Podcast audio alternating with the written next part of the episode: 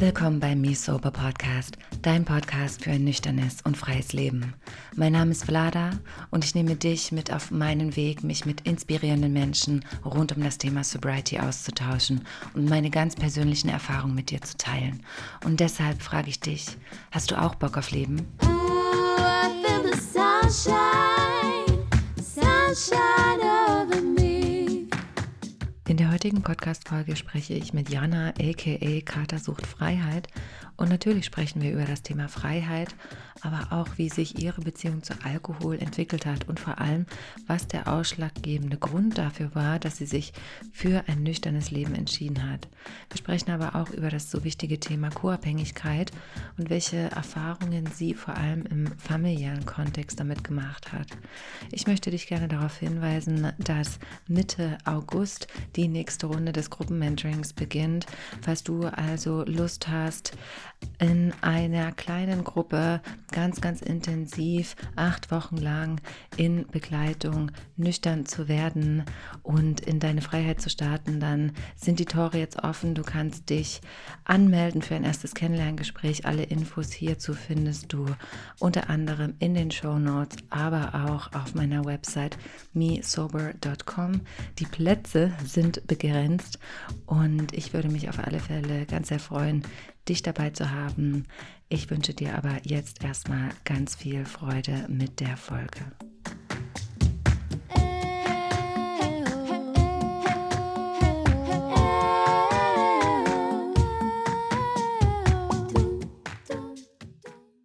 Liebe Jana, was bedeutet denn Freiheit für dich?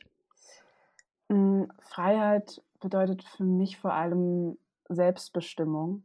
Also, dass man auch schlechte Entscheidungen treffen kann, dass man sie aber wirklich bewusst trifft und ähm, ja, dass man, dass man dann auch dafür einstehen kann, was man tut, dass man auch mal scheitern kann, aber dass man sein Leben einfach selbst in der Hand hat und ähm, ja, sich nichts von anderen sagen lässt oder auch von Drogen in meinem Fall.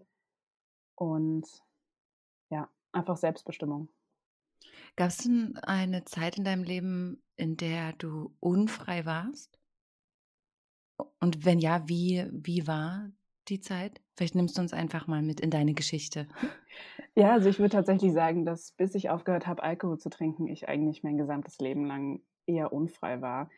Es fing schon damit an, dass ich ähm, als Kind mit einer alkoholkranken Mutter aufgewachsen bin, die dann auch gestorben ist am Alkohol, als ich sieben war.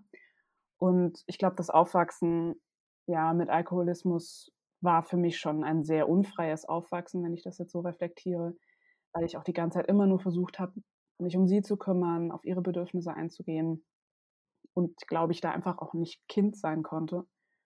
Und dann die nächsten sieben Jahre so ein bisschen versucht habe, davon zu genesen, aber immer noch so in dieser Co-Abhängigkeit drin steckte und dann selber mit 14 angefangen habe, Alkohol zu trinken und da war es mit der Freiheit sowieso vorbei, ähm, jetzt im Nachhinein. Währenddessen habe ich mich schon immer wieder sehr, sehr frei gefühlt, aber ähm, jetzt kann ich mich damit überhaupt nicht mehr identifizieren.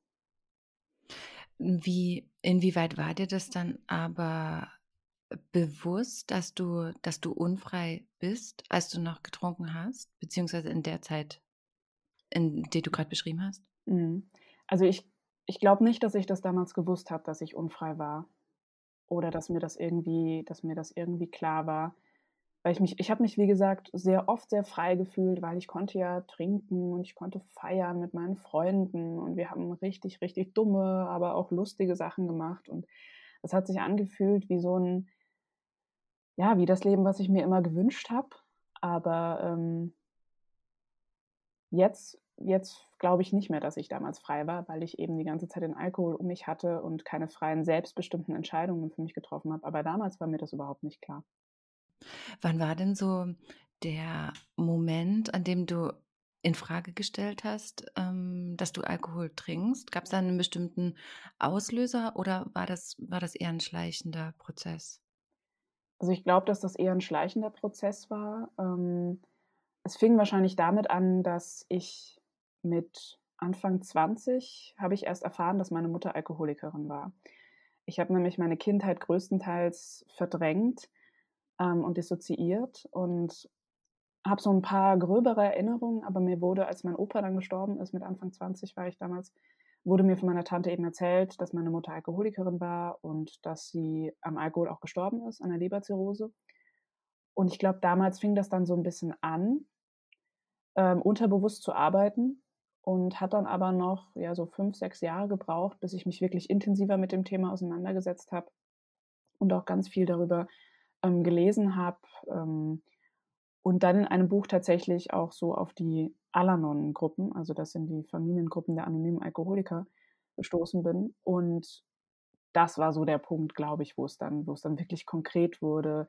Auch als ich zu den ersten Meetings gegangen bin und einfach ähm, gemerkt habe, dass ich durch den Alkoholismus meiner Mutter und auch meines Vaters, obwohl der ähm, schon nicht mehr getrunken hat, seit ich auf der Welt bin, ähm, dass ich dadurch einfach sehr viele Probleme mitbekommen habe und ähm, die mich jetzt, die mich jetzt beeinflussen, negativ und dass ich daran arbeiten wollte.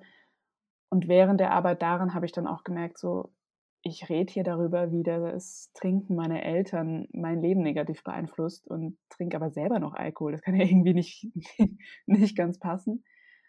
Und äh, das, also wenn ich so, so einen Schalterumlegmoment ähm, benennen sollte, dann war das, glaube ich, der.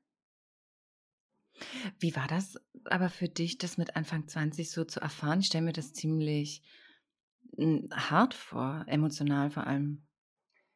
Ähm, ja, also es war schon sehr strange, weil ich halt eben jahrelang dachte, sie wäre an Brustkrebs gestorben, was sie dann später auch wäre, aber das, ja, das war schon so ein bisschen ich stelle mir manchmal vor, dass sich so ähm, Kinder fühlen, die erfahren, dass sie irgendwie adoptiert sind oder so, obwohl das natürlich nochmal stärker ist, aber es ist trotzdem so eine ja, fast schon kleine Lebenslüge, die ich, die ich jahrelang da hatte. Ähm, zumal eben vor allem so Alkoholismus einfach so ein großes Ding ist, wenn du damit aufwächst. Du hast so viele Verhaltensweisen, die du dann ins spätere Leben mit reinziehst, meistens, die dich da beeinflussen, die dir früher gut getan haben, die du aber jetzt nicht mehr brauchen kannst und die dein ne Leben negativ beeinflussen. Und ja, also das, da wurde mir schon ein großer Teil vorenthalten. Ich glaube nicht absichtlich. Also ich glaube, dass das von meinem Opa vor allem ausging, dass er das nicht so wollte, dass das erzählt wurde. Und ich glaube, dass der mich halt einfach schützen wollte. Aber so im Nachhinein denke ich, das war nicht die beste Entscheidung, weil Kinder einfach so viel ähm, wahrnehmen. Also die, die, sind so sensibel und, und, und schlau und die, die nehmen die kleinsten Veränderungen wahr. Und je früher man mit ihnen darüber spricht, glaube ich heute, desto besser. Und ich hoffe, dass sich dahin dann auch langsam was tut in der Gesellschaft und man das nicht mehr so tabuisiert und eben mit den Kindern auch früh spricht und ihnen auch früh Hilfsangebote quasi mit an die Hand gibt. Mhm. Weil letztendlich ist ja auch so, ne, als, als Kind, wie du schon sagst, du, du bekommst das mit, du bist ja so sensibel und gerade bei den Eltern, die ja mit deine wichtigsten Personen sind, du merkst, dass etwas nicht ganz stimmt und wenn aber nicht mit dir darüber gesprochen wird, dann lernst du ja gar nicht deinem Gefühl zu vertrauen, was ja letztendlich wiederum dazu führt, dass du mit deinen Gefühlen nicht lernst umzugehen, was ja nur ein Teilaspekt dessen ist. Ja, voll. Ja. Und das, das ist auch so ein, so ein großer Punkt, der bei mir ganz stark ausgeprägt ist, dass ich das, ähm, also erstens hatte ich ganz lang, habe ich quasi meine Gefühle komplett unterdrückt. Also ich hatte einfach ganz lang keine wirklichen Gefühle, die ich gefühlt habe. Und vor allem habe ich auch so, das habe ich auch immer noch ein bisschen, aber so dieses, das, was ich fühle und und, und denke und, und ähm, wahrnehme, stimmt nicht. Weil ich habe in der Kindheit gelernt, okay, irgendwie was stimmt mit meiner Mutter nicht oder was auch immer ich damals dachte. Mir wurde aber immer gesagt, nee, das stimmt gar nicht. Es ist doch alles in Ordnung. Und das passiert ganz häufig so in ähm, alkoholkranken Familien oder drogenkranken Familien. Und ähm, ja, und da lernt man dann eben als Kind und später auch als Erwachsener, dass die eigene Wahrnehmung falsch ist. Und das dann wieder ins, in, in so ein Lot zu bringen, das ist echt dann später harte Arbeit, dass man sich dann sagen muss, nee, wenn ich mich jetzt gerade so fühle, wenn ich mich gerade fühle, dass ich verletzt wurde von jemandem, dann ist das so, auch wenn der andere sagt, dass das gar nicht stimmt. Aber ich, ich kann das trotzdem so fühlen, weil das ist mein Gefühl und das stimmt dann trotzdem. Mhm. Wie bist du denn dann damit umgegangen? Du hast gesagt, du bist zu Alanon gegangen. Was hat dir noch geholfen, das letztendlich für dich aufzuarbeiten? Ähm, also ich habe auch zeitgleich mit meiner Nüchternheit dann eine Therapie angefangen, aber wegen meines Burnouts. Und da bearbeite ich natürlich dann auch jetzt viele Sachen ähm, aus meiner Kindheit, die mit dem Alkoholismus zu tun haben oder vielleicht auch mit meinem eigenen Trinken. Das hat mir schon sehr geholfen. Ähm, die, auch, auch so diese Auseinandersetzung ähm, durch meinen Podcast oder meinen YouTube-Channel, das hilft mir auch sehr und das Gespräch mit anderen, die ähnliche Erfahrungen gemacht haben, ähm, Bücher darüber zu lesen. Ich lese extrem gerne oder eben Podcasts mir anzuhören oder mich einfach darüber zu informieren. Ähm, das, das hilft mir da sehr. Mhm. mhm. Was machst du für eine Therapie, wenn ich fragen darf? Ähm, eine Psychoanalyse. Psychoanalyse, okay, okay. Ähm, und wie, wie hast du dann letztendlich geschafft, für dich auch aufzuhören? War das dann auch mit diesem Schalter, den du vorhin gerade beschrieben hast, dann entschieden oder wie, wie war da dein Prozess? Hm, also ich glaube wirklich, dass mit dem, also das Aufhören an sich ging tatsächlich relativ, relativ äh, gut und schnell vonstatten. Das war so die Entscheidung, die ich getroffen habe auf einer Heimfahrt von Salzburg hm, wieder nach Mainz im Zug und da war es dann wirklich seitdem kein Tropfen mehr und auch nicht mehr wirklich das Verlangen. Aber ich glaube, dass der Weg dahin natürlich ein viel längerer war und dass da auch so, ja, so verschiedene Tiefpunkte mit reingespielt haben. Der größte war wahrscheinlich der, dass, ähm, dass ich mal, das war 2018, ähm, habe ich meinen besten Freund betrunken verprügelt und das war tatsächlich so das Schlimmste, was ich je in meinem Leben getan habe. Und ähm, damals habe ich das noch nicht mit dem Alkoholismus oder, oder mit dem Alkohol in Verbindung gebracht. Aber ähm, ich glaube, so diese, diese verschiedenen Tiefpunkte, ähm, auch zum Beispiel eine sehr toxische Beziehung mit einem Mann aus Salzburg, ähm, der mich, von dem ich mich einfach sehr, sehr schlecht habe behandeln lassen, diese Punkte haben, glaube ich, unterbewusst reingewirkt, dass ich dann irgendwann dachte, so ich, ich will eigentlich überhaupt keinen Alkohol mehr trinken. Aber das zum Beispiel, das war auch ganz spannend, weil bis zu dem Zeitpunkt, wo ich mich ähm, im Herbst 2019 mit zum Beispiel deinem oder eurem Podcast und Blog und ähm, damals gab es ja noch gar nicht so viel, da gab es, glaube ich, nur die, die Mia noch und die Mika äh, mit ihren Blogs. Und als ich mich damit so auseinandergesetzt habe, da kam mir zum ersten Mal überhaupt der Gedanke, dass es möglich ist, keinen Alkohol trinken zu wollen. Weil ich hatte tatsächlich jahrelang, also mein, mein gesamtes voriges Leben hatte ich die Weltsicht, es gibt Menschen, die keinen Alkohol mehr trinken dürfen, weil sie sind Alkoholiker und krank. Und alle anderen, die natürlich Alkohol trinken, weil das macht ja jeder. Aber dass man wirklich keinen Alkohol trinken möchte, dass man sich dafür entscheiden kann, das gab es bei mir nicht. Ich habe, glaube ich, tatsächlich gedacht, ich muss jetzt wahrscheinlich trinken, bis ich dann halt so komplett am Arsch bin, dass ich dann ähm, Alkoholikerin bin und dass ich dann äh, aufhören darf, so ungefähr. Aber ja, und, und durch die Beschäftigung damit und, und diese positiven Beispiele kam mir dann erstmal überhaupt der Gedanke, das geht ja. Ich kann mich auch einfach entscheiden, das nicht mehr trinken zu wollen. Und ich glaube, dass ich das vorher schon immer wollte eigentlich. Ich wollte eigentlich vorher schon ganz, ganz lange aufhören und keinen Alkohol mehr trinken, habe aber keine andere Möglichkeit gesehen, als so viel Alkohol zu trinken, dass ich dann irgendwann aufhören darf, weil ich ja dann krank bin. Ja, voll krass. Also voll krass, wie du das jetzt auch beschreibst, weil bei mir war das letztendlich genau dasselbe. Ich dachte, wenn ich jetzt, ich muss weiter trinken, weil wenn ich, und ich habe nur die Möglichkeit, äh, so lange weiter zu trinken, bis es richtig, richtig schlimm ist, weil dann muss ich ja aufhören. Und das war dann letztendlich so. Ich habe aber nicht äh, also was heißt verstanden? Ich glaube, mit Verstand hat das letztendlich nichts zu tun, sondern mit Emotionen. Ähm, ich bin nicht vorher ausgestiegen, weil ich dachte, ich gehöre da nicht mehr mit dazu. Also Alkohol ist so verwoben mit meinem Leben, mit unserem Leben, mit unserer Gesellschaft, dass wenn ich, ich kann dann nicht darauf verzichten, die einzige Option ist, dass ich darauf verzichten muss. Ja. Ich wollte dich noch fragen, weil du ja vorhin beschrieben hast, dass es da Momente in deinem Leben gibt, in denen du mm, unter Alkoholeinfluss eben Dinge getan hast, die ähm, emotional sehr schwer für dich waren.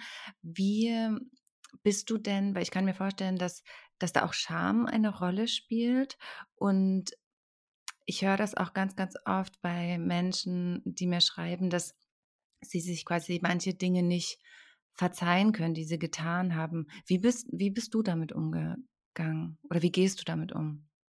Mm, also es ist schon bei diesen Geschichten, die ich dann äh, unter Alkoholeinfluss getan habe, ist schon auf jeden Fall viel Scham dabei.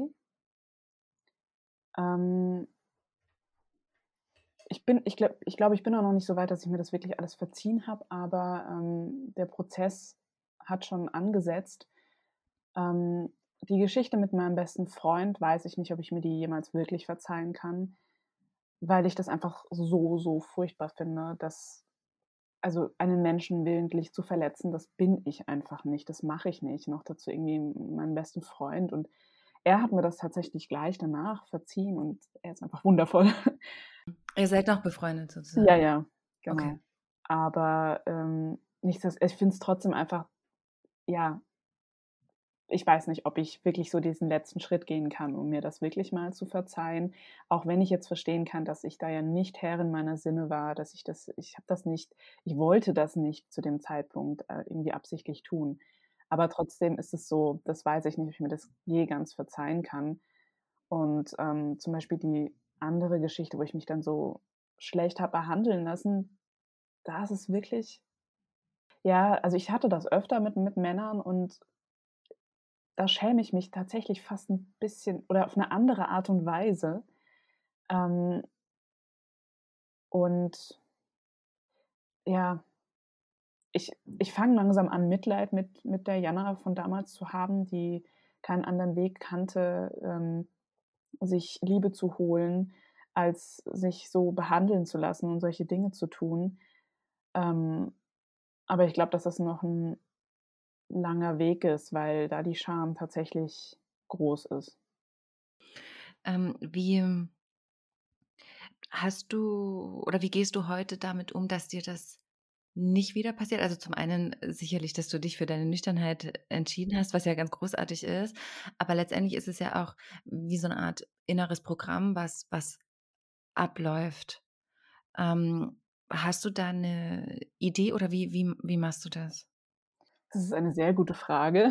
Hm, ja, äh, betrifft mich auch persönlich, weil, ähm, weil ich letztendlich, äh, es ist ja, es ist ja schön, die Beziehung, also sich für die eigene Nüchternheit zu entscheiden und die Beziehung zu sich selbst letztendlich wieder neu aufzubauen und lernen, sich selbst zu vertrauen.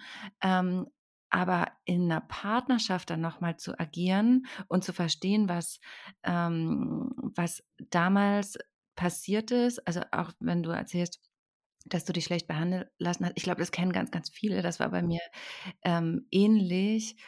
Ähm, und ich frage mich, so klar, ich habe jetzt die Zeit für mich genommen, aber wie schaffe ich es letztendlich oder wie, wie gehst du vor, dass dir das im besten Falle nicht nochmal so passiert?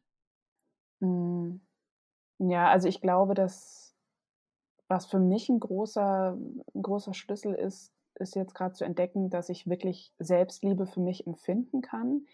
Das ist noch so ein ganz, ganz kleines Pflänzchen, aber ähm, ich versuche täglich daran zu arbeiten, dass das wächst und das ist eine ganz krasse Erfahrung für mich, weil ich gefühlt das irgendwie so noch nie hatte und hoffe, dass ich dadurch auch genug, ähm, wie sagt man denn dazu, genug äh, Selbsterhaltungstrieb auch habe, um mich eben nicht mehr derartig schlecht behandeln zu lassen.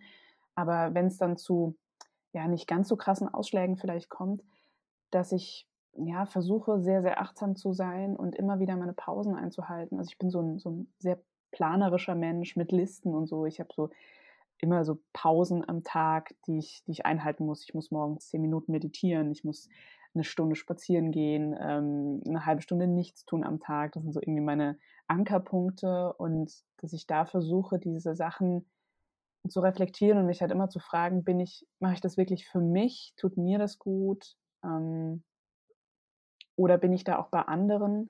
Weil das zum Beispiel, das ist so ein Punkt, den habe ich durch die Co-Abhängigkeit ähm, bekommen, dass ich versuche immer, ähm, ja, dass ich einfach, dass ich, dass ich nicht auf mich achte, sondern immer nur auf die anderen gucke, dass ich versuche, allen anderen zu helfen, dass ich alles für die anderen regle, ähm, dass ich versuche, die anderen zu kontrollieren, damit es mir dann gut geht. Ähm, aber auch zum Beispiel auf so eine Art und Weise, wie dass ich halt immer nett zu allen bin und immer zu allem, was andere von mir wollen, Ja sage, damit die Ja nicht böse auf mich sind. Das ist auch so eine Form von Kontrolle. Ähm, und dass ich da halt versuche, sehr bei mir zu sein. Das ist eine Sache, die ich gerade erst so am Lernen bin. Aber ich hoffe, dass mir das dann später helfen kann, um, um dann nicht mehr so reinzurutschen. Ja. Mhm. Super wichtig auch, was du, was du gerade beschreibst. Ich hätte noch eine Frage zum Thema Co-Abhängigkeit. Wann ist dir denn klar geworden, also dass es sowas wie Co-Abhängigkeit überhaupt gibt und dass du es bist, beziehungsweise warst du auch co-abhängig, ähm, als deine Mama auch gar nicht mehr am Leben war und dein Papa, ja, soweit ich verstanden habe, nüchtern war? Wie, wie darf ich mir das vorstellen? Ja, also so dieses Konzept Co-Abhängigkeit habe ich ähm, gefunden, als ich eben 2019, so ein paar Monate bevor ich nüchtern wurde, äh, mich allgemein mit diesem Thema beschäftigt habe und auch zu Alanon gekommen bin. Ähm, und ich glaube, dass ich tatsächlich mein ganzes Leben eigentlich co-abhängig war. Also natürlich, als meine Mutter noch gelebt hat, hat sehr aktiv. Ähm, aber dann später, also ich bin nicht bei meinem Vater aufgewachsen, ich bin bei meinen Großeltern väterlicherseits aufgewachsen und hatte auch früher fast gar nicht so viel Kontakt zu ihm. Ähm, aber nichtsdestotrotz habe ich von beiden Seiten diese Co-Abhängigkeit trotzdem noch gespürt. Also ich glaube auch, dass wenn jemand ein Alkoholproblem hatte und dann nicht so viel dran gearbeitet hat, ähm, dass die Strukturen bei demjenigen weiterhin erhalten bleiben, auch wenn er nicht mehr trinkt und die Co-Abhängigkeit bei betroffenen Personen ebenfalls. Und so würde ich das bei meinem Vater und mir auch beschreiben. Ähm, da erkenne ich jetzt immer mehr so diese Muster. Und ja, ich meine, meine ganze Familie ist im Grunde von Co-Abhängigkeit betroffen, weil sie ja alle mit ihrem dann Sohn, Bruder oder ähm, mit der mit der Schwester oder Schwägerin zu tun hatten. Und da erkenne ich eben auch immer mehr diese Strukturen. Und deswegen glaube ich, dass das quasi immer Teil meines Lebens war, auch als dann meine Mutter schon gestorben war und ich nicht so viel Kontakt zu meinem Vater hatte, weil das, weil das ein Teil von mir ist, also weil ich ja diese Verhaltensweisen als Kind und auch später mir angeeignet habe, als Kind haben sie mir geholfen, um irgendwie zu überleben, aber jetzt sind sie halt nicht mehr so hilfreich oder wenigstens in großen Teilen nicht mehr. Und das aufzulösen, das kann nur ich tun in, in der Arbeit an mir selbst. Und das wird mir so lange erhalten bleiben, realistisch gesehen eh mein ganzes Leben, aber ähm, in, in, diesem, in dieser Größe wird es mir, wird's mir so lange erhalten bleiben, bis ich das aufgelöst habe. Und da bin ich jetzt, also ich würde jetzt auch nicht sagen, dass ich irgendwie da schon wirklich ähm, meinetwegen drei Viertel erledigt hätte oder so, sondern ich bin da auf einem Weg. Ich habe da schon einiges, glaube ich, für mich abarbeiten können, aber ähm, ja, das, das wird eine lange Reise bleiben. Aber es, man, ich finde irgendwie, irgendwann fängt es auch an, Spaß zu machen und man hat ja auch tolle Menschen um sich rum, die einem dabei helfen. Bei mir zum Beispiel auch die Alanon-Gruppen und meine Stammgruppe, zu der ich gehe. Ähm, und irgendwie ich glaube, es fällt einfach leichter, wenn man anfängt, das mit einer Neugierde und auch irgendwie mit so einem mit so ein bisschen Spaß zu sehen und zu gucken, ah ja, wo habe ich denn noch eine Verhaltensweise und wie könnte ich die denn ändern? Ach, ist ja spannend und so. Ähm, wenn man das nicht immer so dunkelgrau sieht, dann ist das vielleicht ein bisschen leichter. Ja, vor allem ähm, ist es, glaube ich, auch einfach, wenn, oder es wird einfacher, wenn wir merken, da sind auch andere Menschen, denen es genauso geht. Ja, voll.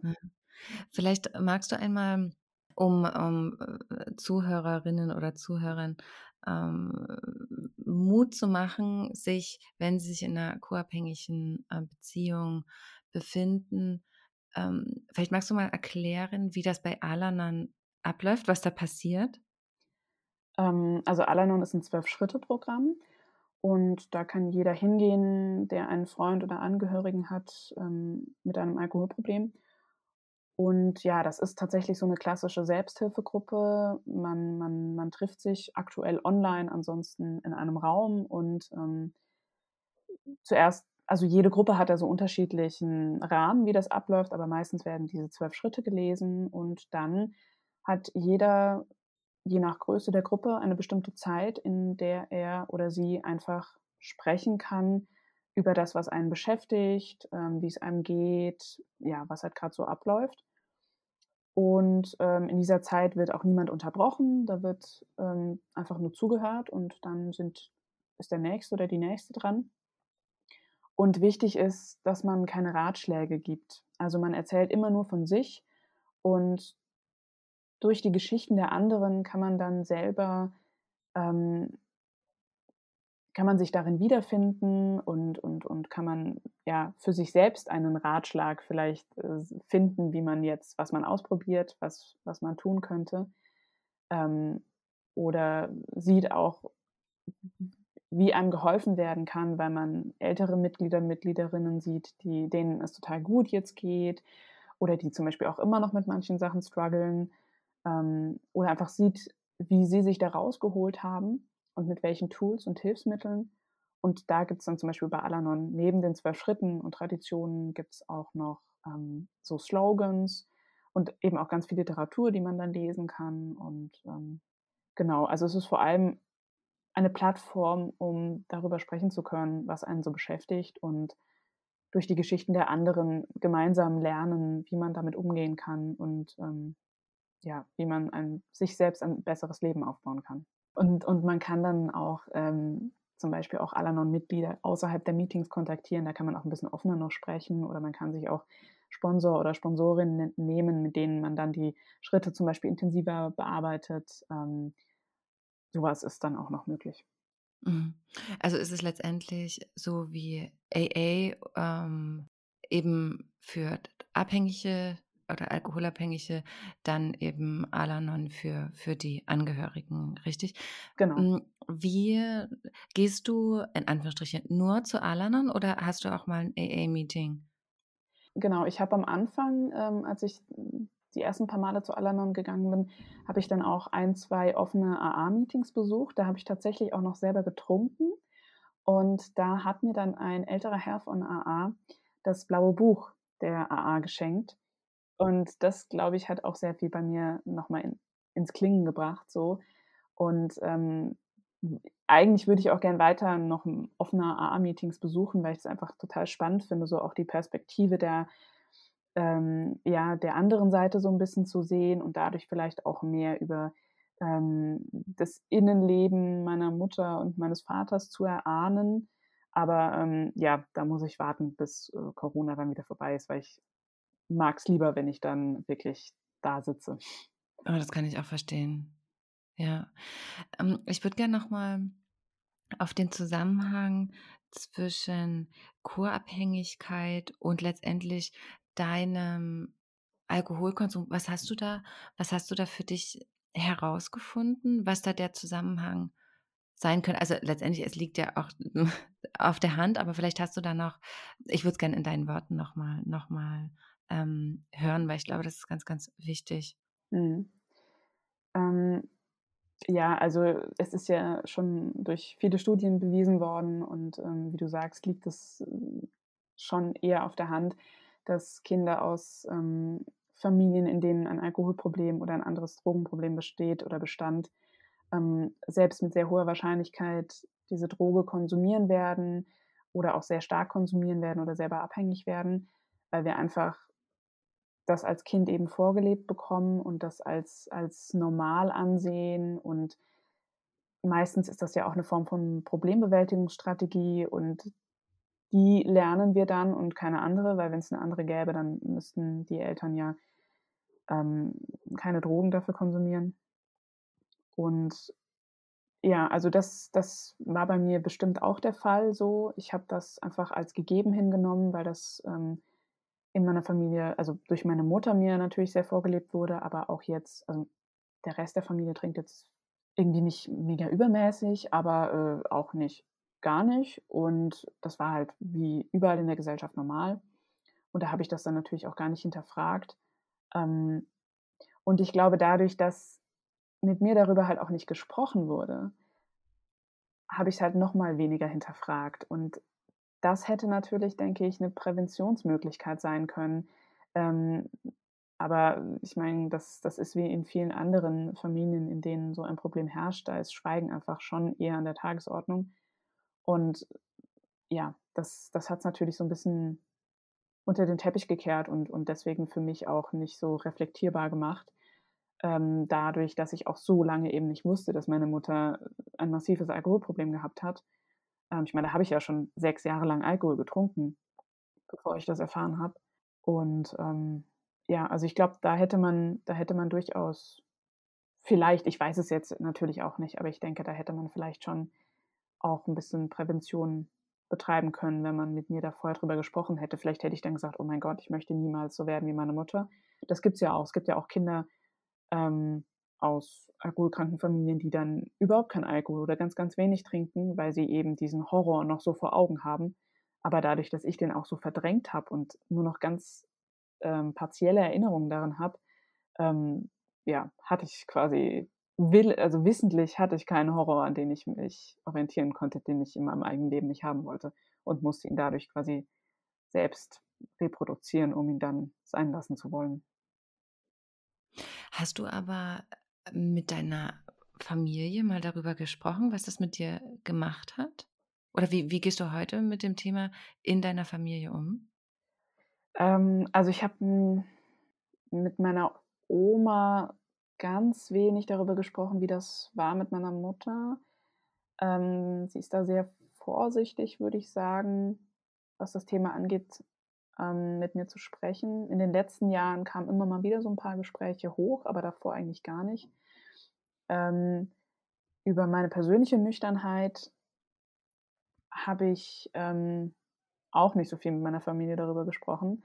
Ähm, die meisten wissen jetzt, dass ich keinen Alkohol trinke. Und mit meiner Oma habe ich mich jetzt vor allem in den letzten Wochen auch intensiver darüber unterhalten, weil ich ihr ähm, erst ja, in den letzten Wochen meinen YouTube-Kanal wirklich gezeigt habe und sie sich die Videos angeschaut hab, hat. Ich war erst, ich hatte einfach ein bisschen Angst, weil ich halt nicht wusste, was sie davon, davon hält und, und wie sie es findet. Und weil ich auch Angst hatte, dass sie sich vielleicht selbst die Schuld gibt, dass, dass ich irgendwie so früh und dann auch so viel getrunken habe. Aber äh, im Gegenteil war sie richtig stolz und hat gesagt, dass sie es toll findet, dass ich damit rausgehe und, und ja, dass sie es einfach mega mutig findet und das ja, fand ich natürlich super und ähm, dadurch haben sich jetzt auch mehr Gespräche so ein bisschen ergeben, aber ich glaube, es ist, es ist schwierig, weil ja, sie im Grunde ja auch so ein bisschen durch, durch meinen Vater ähm, in der Co-Abhängigkeit drin ist und in diesen Mustern drin ist und ähm, ja, das dann schwierig ist, ähm, sich darüber auszutauschen. Also jedenfalls bei uns. Mhm, verstehe. Ähm, wie, was hat sich, beziehungsweise eine andere Frage, hm, wie hat denn dein Umfeld darauf reagiert, dass du, dass du nüchtern lebst? Oder sprichst du mit deinen Freunden darüber? Wie war das am Anfang? Hast du, äh, konntest du da gleich irgendwie ganz offen darüber sprechen oder brauchte das erstmal eine Weile? Es hat schon erstmal eine Weile gebraucht, auch weil meine Freunde alle sehr, sehr verteilt wohnen und dann gleich ja auch Corona irgendwie rein, reingeschlittert ist. Ähm, aber am Anfang habe ich das so von wegen, oh ja, ich probiere das jetzt aus und es ist voll cool und ich trinke jetzt einfach keinen Alkohol mehr. Und alle, ich glaube, die waren am Anfang, waren sie erstmal so, Hä, warum denn das? okay, also ja, was hat sie jetzt wieder vor? Ähm, und vor allem dann durch den Channel und den Podcast haben sich viele Gespräche ergeben. Vor allem auch mit meinem besten Freund habe ich wirklich tolle Gespräche darüber führen können, Ähm, und ja, dadurch, dass ich ein Mensch bin, der, auch wenn man das nicht glaubt, aber eigentlich gar nicht so viel also ich oder sagen wir es mal so, ich bin ein Mensch, der sich schwer tut, über seine Gefühle und wie es wie es mir geht, zu reden. Und das ist eine Sache, die ich jetzt erst langsam lernen muss. Und dadurch wussten viele meiner Freunde gar nicht, wie schlecht es mir davor eigentlich wirklich ging. Und ähm, vielleicht auch, weil ich vieles selber noch gar nicht in der aktiven Alkoholtrinkzeit ähm, reflektieren konnte. Und ja, durch, durch, durch die Nüchternheit und den Channel hat sich da viel getan und habe ich da viele gute Gespräche führen können und mich, glaube ich, auch weiter öffnen können und, und meinen Freunden einfach erstmal erklären können, wie es mir vorher ging und wie es mir eben jetzt damit geht und was für eine krasse Entscheidung das für mich war. Aber ich glaube, am Anfang waren sie einfach eher verwundert und konnten das nicht ganz so nachvollziehen, weil ich bis komplett ganz zum Schluss halt total happy und ja, einfach, als würde es mir total gut gehen, gewirkt habe und nicht so, als hätte ich irgendwie ein Problem mit dem Alkohol. Was ich selbst ja tatsächlich auch gar nicht wusste, bis ganz, bis ich eigentlich aufgehört habe, habe ich selber nie daran gedacht, dass ich irgendwie ein Problem damit haben könnte oder dass es der Alkohol ist, der mir diese ganzen negativen Gefühle beschert. Wie war das eigentlich für dich, dann damit rauszugehen? Also Podcast ist ja äh, das eine, ne? da, da hört man ja letztendlich nur die Stimmen und ich weiß, wie aufgeregt ich da äh, am Anfang war. Aber YouTube ist ja so wirklich nochmal ein Zacken krasser, wenn ich, wenn ich das so sagen darf. Wie, kann, beziehungsweise wann hast du die Entscheidung für dich getroffen? War das gleich am Anfang deiner Nüchternheit oder nimm mich mal in den Prozess mit rein? Ja, das, das ging so, das war so, also ich bin am 5.1.2020 nüchtern geworden und das war dann so im Sommer. Und das kam aus der Idee, dass ich dann Nathalies, Nathalie Stevens Podcast gehört habe und mir irgendwann dachte so, ach, eigentlich könnte ich doch da mal anfragen, ob sie nicht mich interviewen möchte. Damals dachte ich noch so, oh mein Gott, also ob sie, warum sollte sie sich für meine, also es war so, ja, warum sollte sie sich dafür interessieren? Ähm, aber dann habe ich gesagt, ah ja, mehr als Nein kann sie nicht sagen. Ich schreibe einfach mal. Und daraus hat sich dann eben eine Aufnahme ergeben.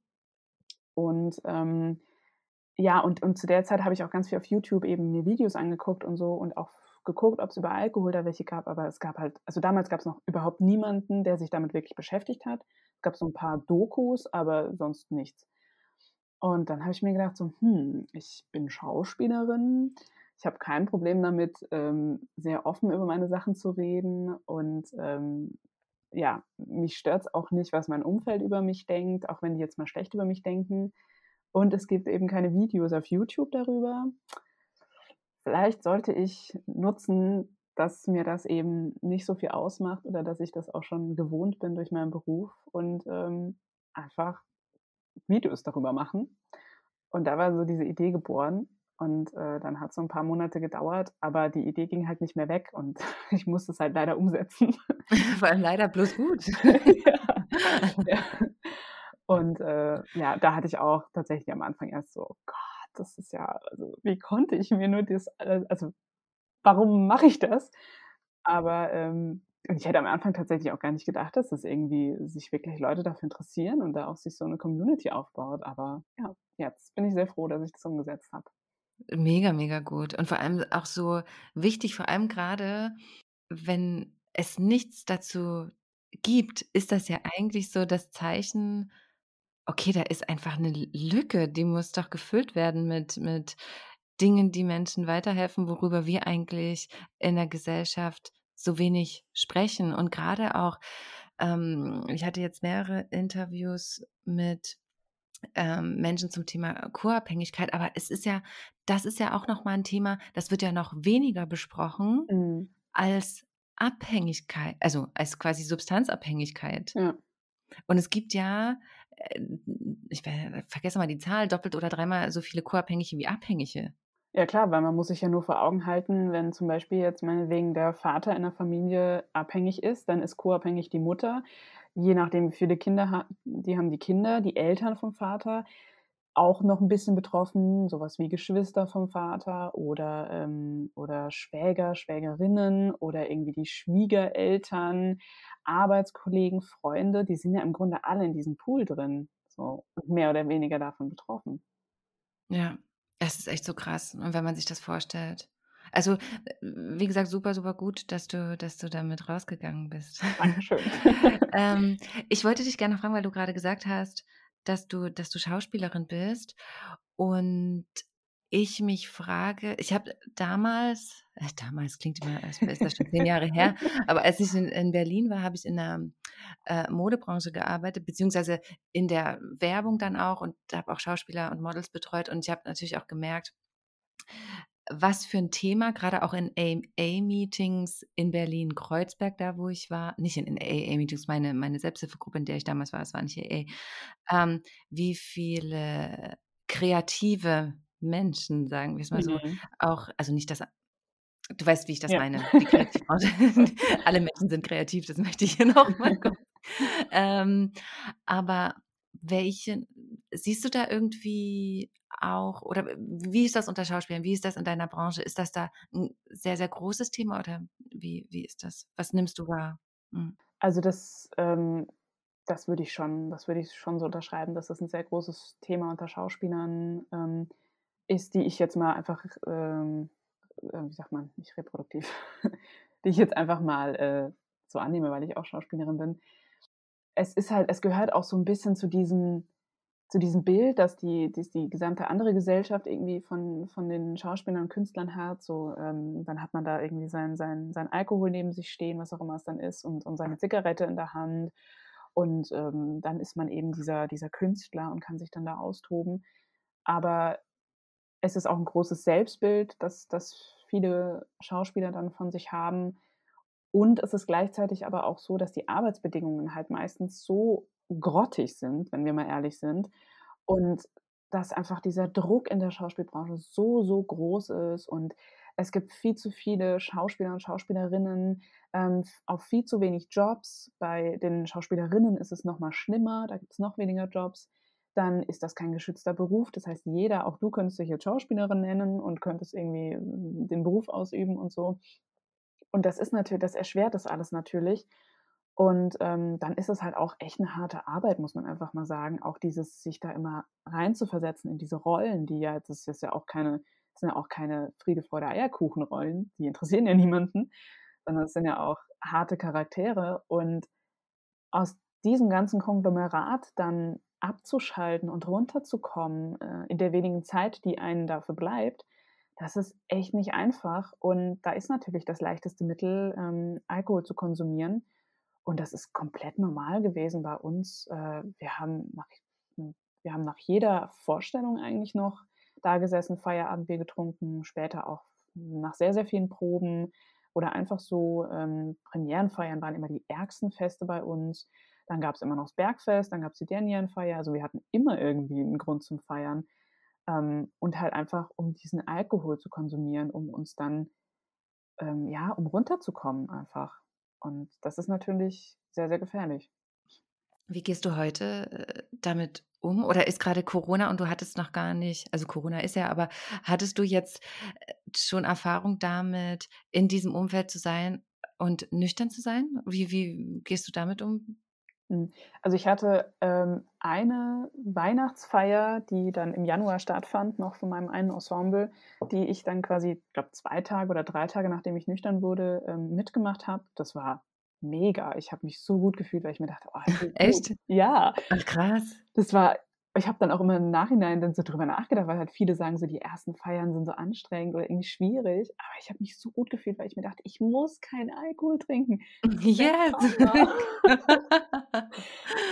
das war so gut und ich wusste und ich wusste, ich, ich ja, ich fahre am nächsten Morgen auf, alles ist fein und das war einfach mega. Und was vor allem mega war, dass ich gleich da gemerkt habe, es war nicht der Alkohol, der mich zu der Feierjana gemacht hat, der mich irgendwie ähm, aus meiner Schüchternheit rausgebracht hat, die letztendlich einfach nie bestand oder ähm, ja, die mich witzig gemacht hat oder so, sondern das bin ich und ich kann das auch ohne Alkohol. Und das hat mir diese Feier schon sehr, sehr früh eben ähm, gezeigt. Und ja, danach war nicht mehr wirklich was, weil sofort Corona. Aber ich, ich glaube, also ich kann mir eigentlich nicht vorstellen, dass das für mich dann so problematisch wird. Ich glaube halt, dass ich natürlich dann früher gehen werde ähm, und dass ich vielleicht auch einfach nicht mehr so viel Spaß daran haben werde, weil die Gespräche mich dann einfach auch nicht mehr interessieren und ich dann halt nicht mehr auf, auf deren Ebene bin. Aber ähm, ja, habe ich mehr Zeit für andere gute Sachen. Sehr gute Einstellung. Was hat sich denn, ähm, wenn du jetzt nochmal Revue passieren lässt, was hat sich denn in deinem Leben durch deine Nüchternheit verändert? Alles. ähm, also so die, die offensichtlichsten Sachen, sowas wie sehr viel Gewicht verloren oder einfach irgendwie so ein besseres Aussehen, natürlich ein besserer Schlaf. Ähm, aber ich glaube auch, dass meine Beziehungen, Freundschaften intensiver geworden sind, besser geworden sind. Dass vor allem meine Beziehung zu mir selbst, die hat einen, also die ist von minus 100 auf, sagen wir mal, 50 gestiegen. Also sie hat einen Riesensprung gemacht. Und ähm, eben diese Selbstliebe und Selbstachtung, das ist ein wahnsinniges Abenteuer und so ein tolles Gefühl. Ja, einfach auch generell so meine Reflektiertheit und meine, meine Klarheit, die ich dadurch gewonnen habe, dass ich jetzt nicht mehr trinke, das, das finde ich auch so, für, also einfach nur mega gut. Und ähm, das, das macht auch sehr, sehr viel Spaß, das irgendwie so ein bisschen auszutesten und viel zu denken und viel zu reflektieren.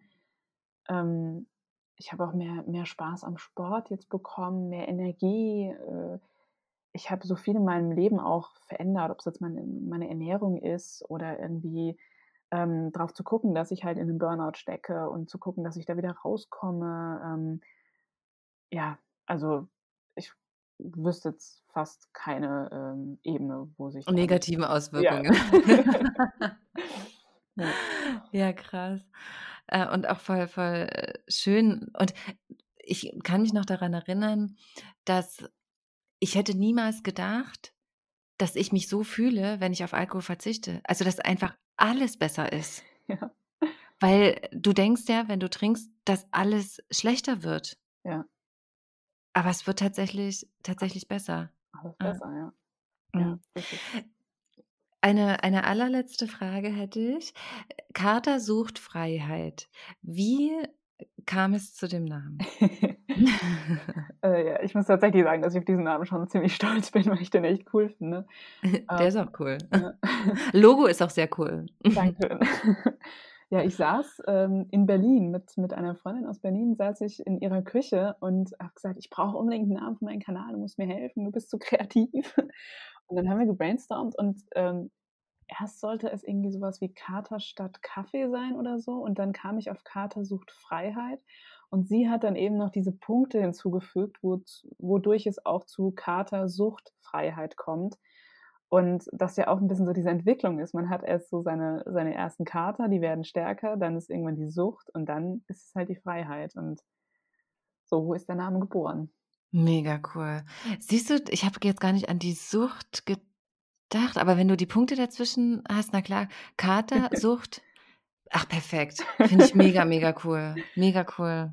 Danke. Sehr schön.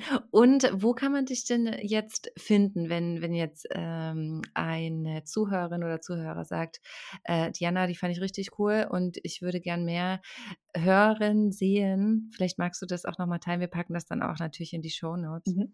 Ja, also auf YouTube bin ich unter Karte sucht Freiheit ähm, zu finden mit dem Channel. Dort findet man auch den Podcast als Video. Ähm, der ist aber auch auf allen anderen Plattformen, Spotify, iTunes, Amazon, überall, auch unter dem Namen Katersucht Freiheit zu finden. Mega, mega cool.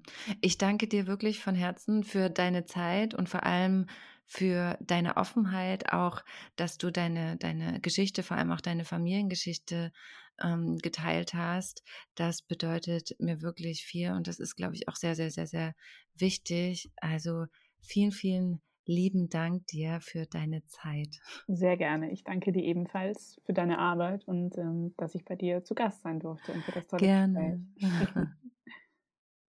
Ich hoffe, die Folge hat dir gefallen und du konntest viel für dich mitnehmen, konntest Kraft und Mut schöpfen. Schau auch gern einmal auf den YouTube-Kanal von Jana vorbei. Den Link hierzu findest du auch in den Show Notes. Falls du dich für eine Kundalini-Yoga oder Meditationspraxis interessieren solltest oder du noch extra Tools mit an die Hand bekommen möchtest, um nüchtern zu werden, nüchtern zu bleiben, dann schau einmal beim Community Yoga vorbei. Alle Infos hierzu findest du auch in den Show Notes oder auf meiner Website misoba.com unter Kundalini Yoga.